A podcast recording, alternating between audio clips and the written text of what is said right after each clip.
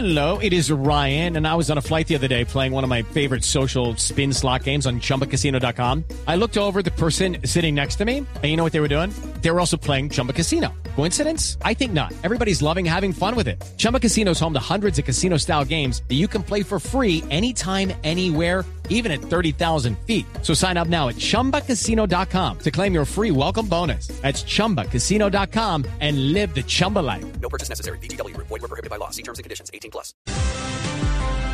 Han pasado ya 10 días desde que apareció muerto Mauricio Leal, que era el famoso estilista, muy de celebridades, que apareció muerto al lado de su madre en el norte de Bogotá. Y Johnny Leal, que es su hermano, se ha convertido en un testigo clave para descifrar lo que ha sucedido. Johnny, buenos días. Muy buenos días. De antemano, muchas gracias y dándole gracias a Dios también por esta oportunidad para poder seguir aclarando todo lo que está pasando. Gracias, Johnny. ¿Qué han logrado saber, saber, averiguar sobre la muerte de su hermano? Bueno, hasta ahora la Fiscalía no nos ha dado ningún informe, no nos han pasado absolutamente nada. Sí, a estas alturas iba a decir yo 10 días desde la muerte o el asesinato de Mauricio. ¿Usted se inclina por cuál de las hipótesis, Johnny? No, no sabría decirte. Cuando yo veo la escena, pues todo apuntaba como hacia un, hacia un suicidio, pero pues según todo lo que se ha, ha filtrado también podría ser un homicidio. Yo dejo eso en manos de las autoridades para que nos digan realmente qué fue lo que pasó. ¿Y usted cree que hay algún argumento, algún elemento de juicio para llegar a la conclusión de que alguien los mató? No, yo no tengo argumentos, no los veo porque pues nunca nos mostraron, eh, Mauricio nunca me mostró ningún ninguna preocupación por ese lado. Sí. ¿Y qué lo hizo pensar a usted desde el principio que podía ser suicidio? Cuando nosotros entramos al cuarto de mi hermano, pues vemos una carta al lado de él, la cual no leímos en ese momento porque estaba muy retirada de, de donde nosotros estábamos. Y pues uno puede pensar mil cosas, ¿no? También pensamos en ese momento que pudo haber sido también homicidio, pero pues vuelvo y te digo, eso ya queda en manos de las autoridades. ¿Es cierto que había rastros, signos de violencia en el cuerpo de, de Mauricio? No, no sé, no lo, yo no logré percibir eso, pero, pero pues si las autoridades lo dicen y el, el informe le, de medicina legal Sí, lo dice, había- pues así debe ser, ¿verdad? sí, que aparentemente había como cuchilladas en su cuerpo, ¿no? Sí, había un cuchillo allí que sí logramos evidenciar, estaba en el abdomen de mi hermano y mi madre estaba al lado, pero vuelvo y te digo, nosotros salimos aterrorizados del cuarto. Cuando digo nosotros, me refiero a que yo no entré solo, yo voy con el chofer de mi hermano porque eh, nosotros desde la mañana se le estaba llamando a Mauricio a mi hermano insistentemente y no contestaban. Entonces ya entraron las alarmas a sonar de que pues algo estaba pasando. Y allí me voy yo con Jair, que es el conductor y mano derecha de mi hermano, y llegamos al, a la casa y, y vimos esto. Sí, pero, pero su hermano tenía todavía el cuchillo clavado en su cuerpo, en el abdomen. Sí, eso fue lo que logramos ver, sí señor. Sí. Y, y eso eh, pudo ser que él se suicidó o es más una pista de que lo mataron, Johnny. No, mira, yo no soy una autoridad competente como para sacar esas deducciones, vuelvo y te digo, eso ya lo determinará medicina Sí. legal. Johnny, se ha especulado mucho, como usted sabe, eh, de la situación de, de Mauricio, de los negocios de Mauricio, de las propiedades de Mauricio. ¿Tenía alguna razón él para suicidarse en su concepto? En mi concepto, una razón de peso para hacerlo, no. Lo único que yo sé es que él venía con una enfermedad que lo aquejaba desde hace más de 13, 14 años aproximadamente. Y ningún médico ni nadie le pudo quitar las dolencias, ni le pudo descifrar realmente qué era lo que él tenía o padecía. Y pues eso era normal y él mantenía medicado por eso y tomaba muchos medicamentos por esta razón ¿Y era, era un dolor insoportable? era insoportable. Él decía, mire, una cosa es yo decírselos, otra cosa es que ustedes lo llegaran a vivir. Es un dolor insoportable que yo no logro descifrar. Es un dolor que me lleva al desespero y que me toca convivir con él y vivir medicado para tratar de soportarlo. Y suponiendo, suponiendo Johnny que eso lo hubiese llevado al suicidio, ¿qué razón tendría para haber matado a su mamá?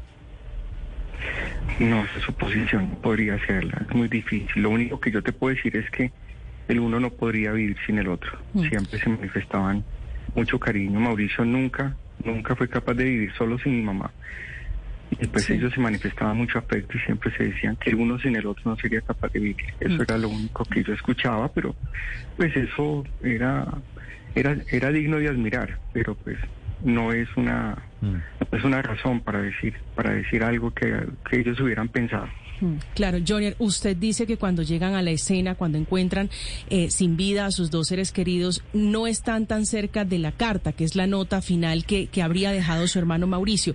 Me imagino que ya ha tenido la oportunidad de leerla y leyendo, si, si quiero preguntarle qué conclusión tiene usted, si tiene algún sentido que él hubiera llegado a escribir esa nota.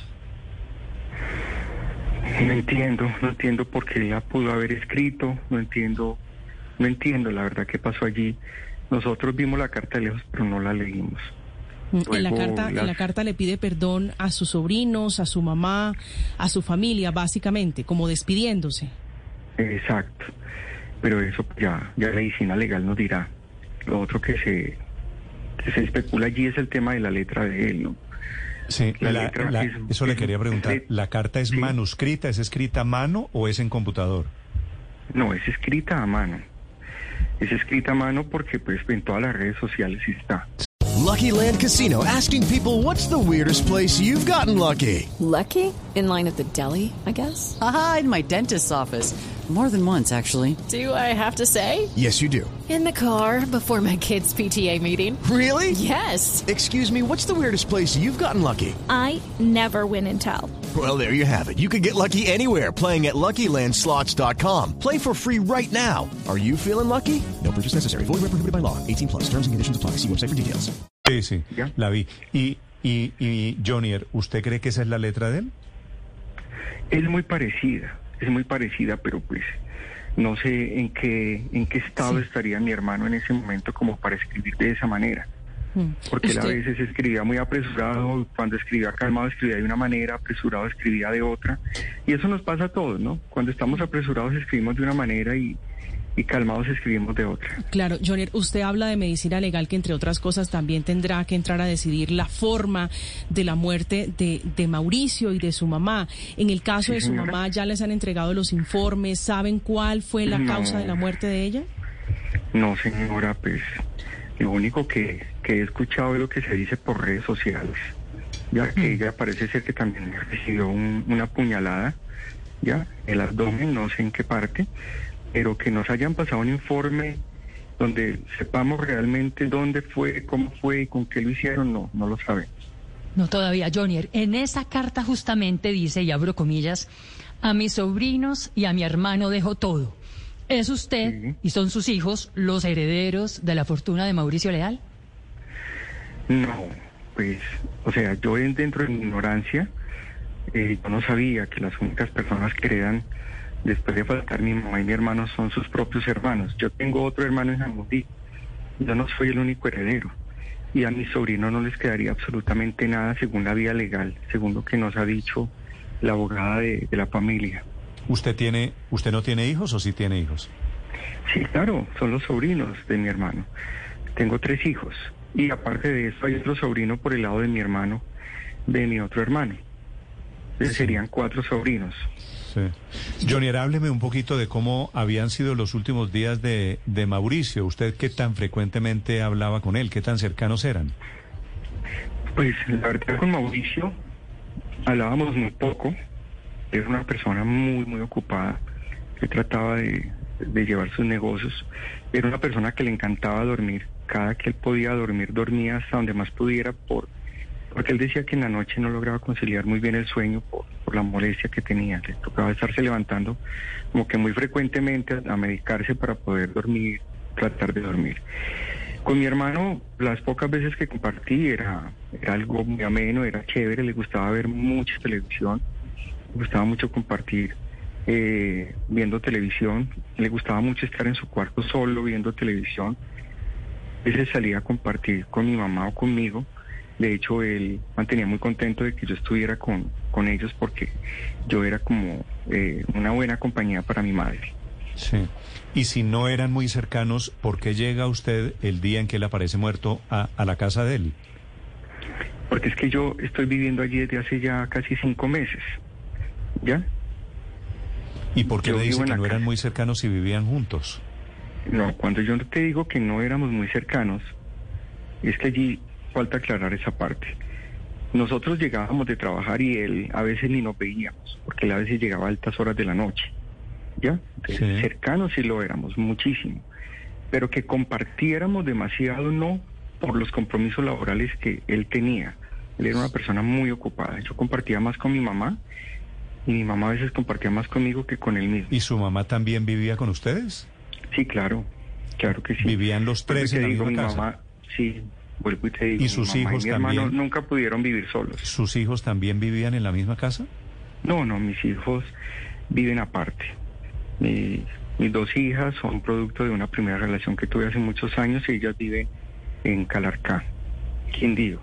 Ok. Y mi hijo Juan David vive acá con su mamá en Bogotá, de la cual yo me separé hace varios meses, estábamos, estábamos en trámites de separación y pues ahora estoy compartiendo con ellos porque pues la fiscalía selló la casa y volví acá a la casa para estar unidos, para, para llevar, es, para no soportar este dolor totalmente Claro. solo.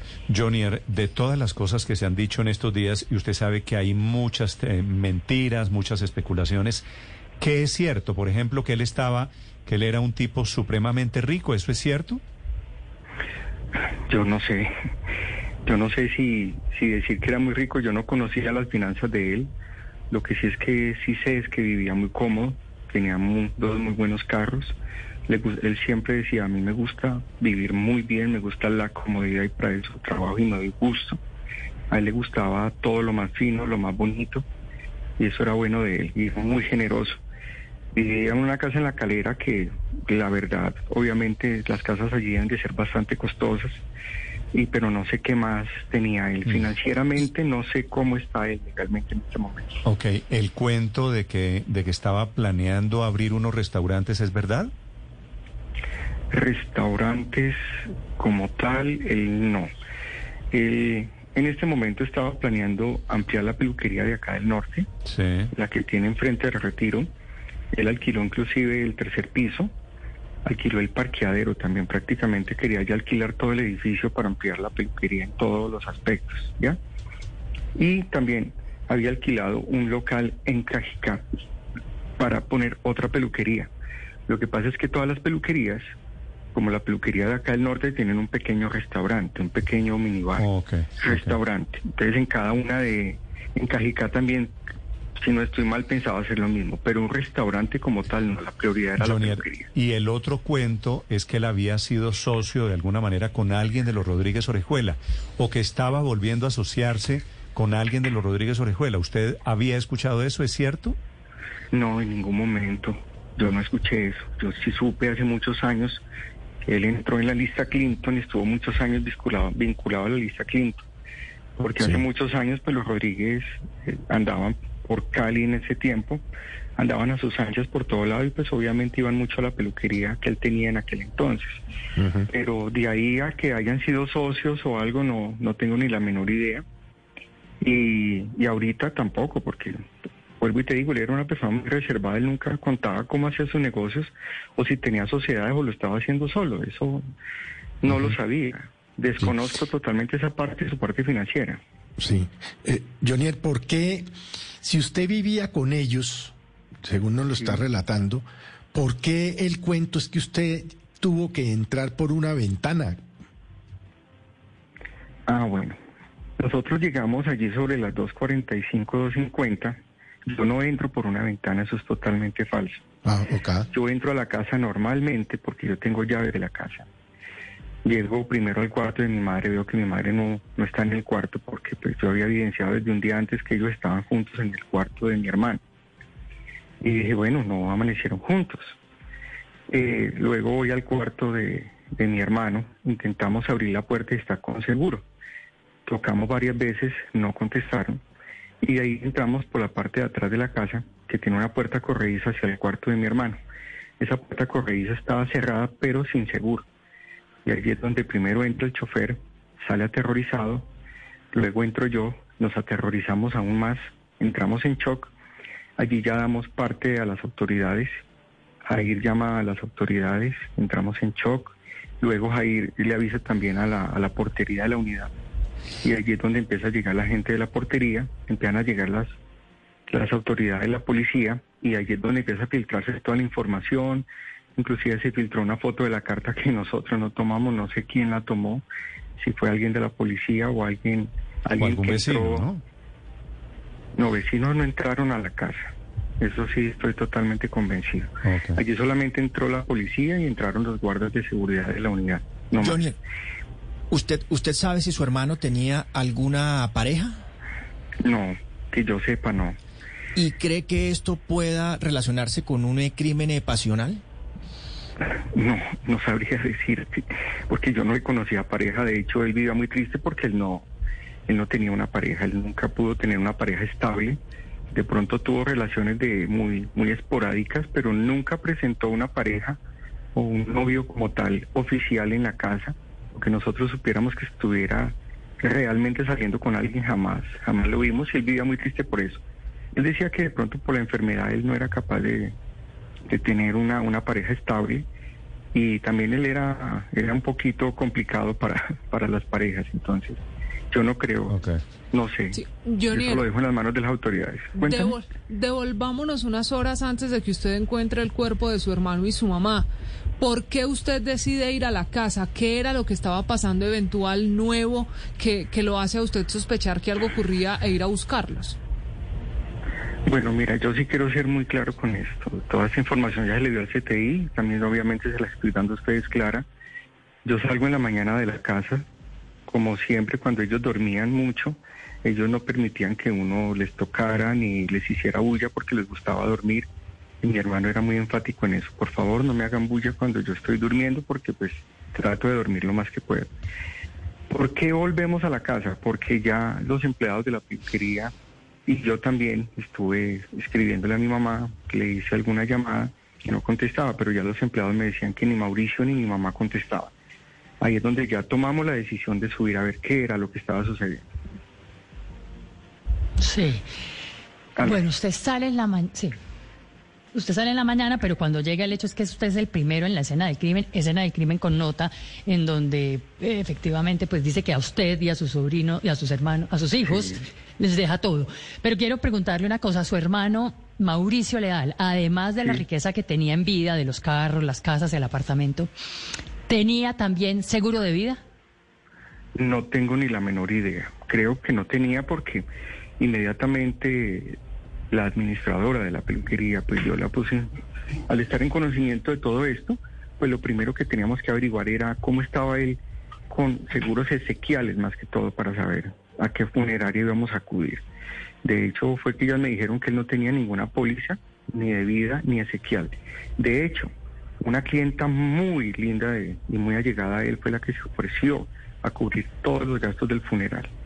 Si no, no hubiéramos podido hacerlo, nos hubiera tocado Se pedir la ofreció, colaboración de muchas se ofreció y, y los pagó. Sí, señor.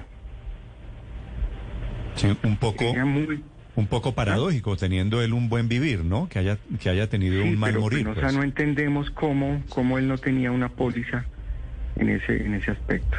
Sí, que es, que es otra pregunta, si se suicidó, ¿cómo es que no dejó listas las cosas, no? No sé, no Sí. sé cómo actúa una persona si lo va a hacer de esa manera, no sé. Johnny, debo hacerle una pregunta final muy respetuosa, pero usted de pronto, sí. de pronto quiere aclararlo. Como hay tantas especulaciones sobre la muerte de Mauricio Leal, y usted es el heredero, usted encontró el cuerpo, usted es el Vuelvo y te suce- aclaro, yo no soy el único heredero, yo tengo otros hermanos. otro, ¿no? Me dijo que eran dos. Sí, sí. ¿Usted quiere- Andrés García que vive en Jamundí, sí, señor. Ok, ¿usted quiere decirle algo a quienes han sugerido que usted puede tener que ver con la muerte de Mauricio? No, que tengamos paz, que por favor paren un poco y esperemos que la fiscalía dé un dictamen, ¿no? Eso. Y yo quisiera también que ustedes me concedieran un minuto para aclarar un tema que está pasando Claro que sí. con la peluquería Mauricio Leal. Claro que sí. Si usted me lo permite, Claro. ¿lo puedo hacer ya? Adelante, sí, señor. Bueno, eh, les quiero comentar que hay más de 45 familias afectadas en este momento debido a Mauricio Leal Peluquería SAS. Como entienden, es una SAS, como ustedes deben de entender, yo no soy la única persona que la va a manejar, no es mi interés en absoluto, pero nos han renunciado ya muchas personas que ya nos están dando la espalda. Aparte de eso, la Fiscalía se atribuyó el, el, el ¿cómo se dice?, decomisar los tokens con los cuales la contadora y, la, y el área administrativa de la peluquería lleva todas las obligaciones de la peluquería. Por ende, en este momento no tenemos ni cómo comprar siquiera una libra de azúcar debido a que la Fiscalía no nos ha permitido, no nos ha entregado esos tokens para poderle pagar a estas familias. Y yo pues dentro de mi, de todo corazón le pido a la Fiscalía que por favor, tengo entendido que la peluquería y los empleados no tienen nada que ver con esto y que si por favor, lo más pronto posible, nos solucionen ese tema para nosotros, poderle poderles pagar a todas estas personas y poder seguir llevando las obligaciones de la peluquería. Lo que usted me está diciendo, Jonier, es que se están arruinando básicamente por la investigación por la muerte de su hermano. Es prácticamente, eso es lo que está sucediendo. Muchos empleados al ver esta situación nos están dando la espalda. Esperábamos de verdad de todos ellos que antes se unieran más y, y sacaran el legado de Mauricio Leal adelante, en agradecimiento por todo lo que Mauricio ha hecho por ellos pero aparte de que nos están dando la espalda, también la fiscalía está, no nos está dejando, no está dejando que la peluquería trabaje como debe ser, que pague sus obligaciones. ¿Usted quiere asumir la responsabilidad manejando, conduciendo el negocio? No sé, eso ya, eso ya se discutiría de manera legal con los abogados. Pero ¿quién está al frente de la peluquería hoy?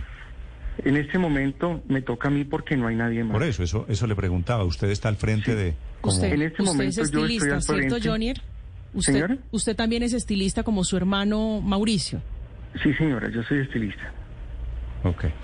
Pues, eh, Jonier, lamento mucho la entrevista en estas circunstancias. Le mando un saludo y ojalá puedan aclarar y salir de este lío gigante. Muchísimas gracias. Dios los bendiga. With Lucky Land slots, you can get lucky just about anywhere. Dearly beloved, we are gathered here today to. Has anyone seen the bride and groom? Sorry, sorry, we're here. We were getting lucky in the limo and we lost track of time. No, Lucky Land Casino, with cash prizes that add up quicker than a guest registry. In that case, I pronounce you lucky. Play for free at LuckyLandSlots.com. Daily bonuses are waiting. No purchase necessary. Void where prohibited by law. 18 plus. Terms and conditions apply. See website for details.